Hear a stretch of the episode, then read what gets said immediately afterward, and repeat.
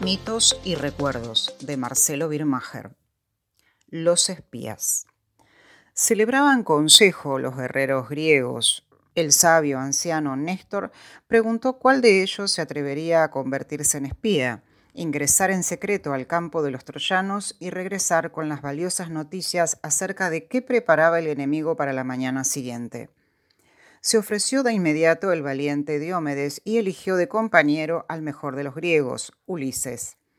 También los troyanos imaginaron la misma treta. Un feo troyano llamado Dolón aceptó ser el espía a cambio de los carros de bronce y los caballos de Aquiles, cuando los troyanos vencieran a los griegos. Marcharon, pues, Ulises y Diomedes y Dolón, cada cual rumbo a espiar el campamento del otro. Los caminos estaban sembrados de cadáveres, feroz era la guerra, y Ulises descubrió, sin ser visto, al espía troyano que acechaba el campamento griego. Diomedes y Ulises fingieron estar muertos y al acercarse Dolón se lanzaron sobre él, lo obligaron a contarles los secretos del campo troyano y le cortaron la cabeza.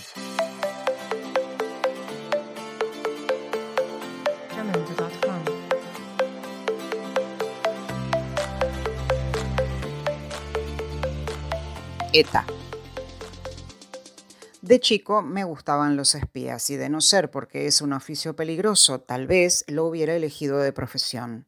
Cuando cumplí 12 años, encontré en una revista de historietas un aviso para aprender espionaje por correspondencia. Con mis ahorros podía pagar el curso sin problemas durante un año. Recorté el aviso y me inscribí en el curso. En la primera entrega me enviaron un bigote postizo y un manual del buen escondite. Guardé el bigote para usarlo algunos años más tarde y me sumergí en el manual. Los primeros capítulos explicaban cómo dejar una pista escondida en la vía pública para que fuera encontrada solo por un agente amigo. Tomé una hoja de papel cualquiera, escribí una serie de falsas instrucciones, matar a C, robar el maletín de B, y tomé un colectivo que me alejó 30 cuadras de mi casa. Inserté el papel en un sitio como el que me recomendaba el manual, por ejemplo, bajo la chapa del número de una casa. A los 15 días regresé y encontré el papel en mi escondite. Operación OK, pensé. Retiré el papel y lo desdoblé.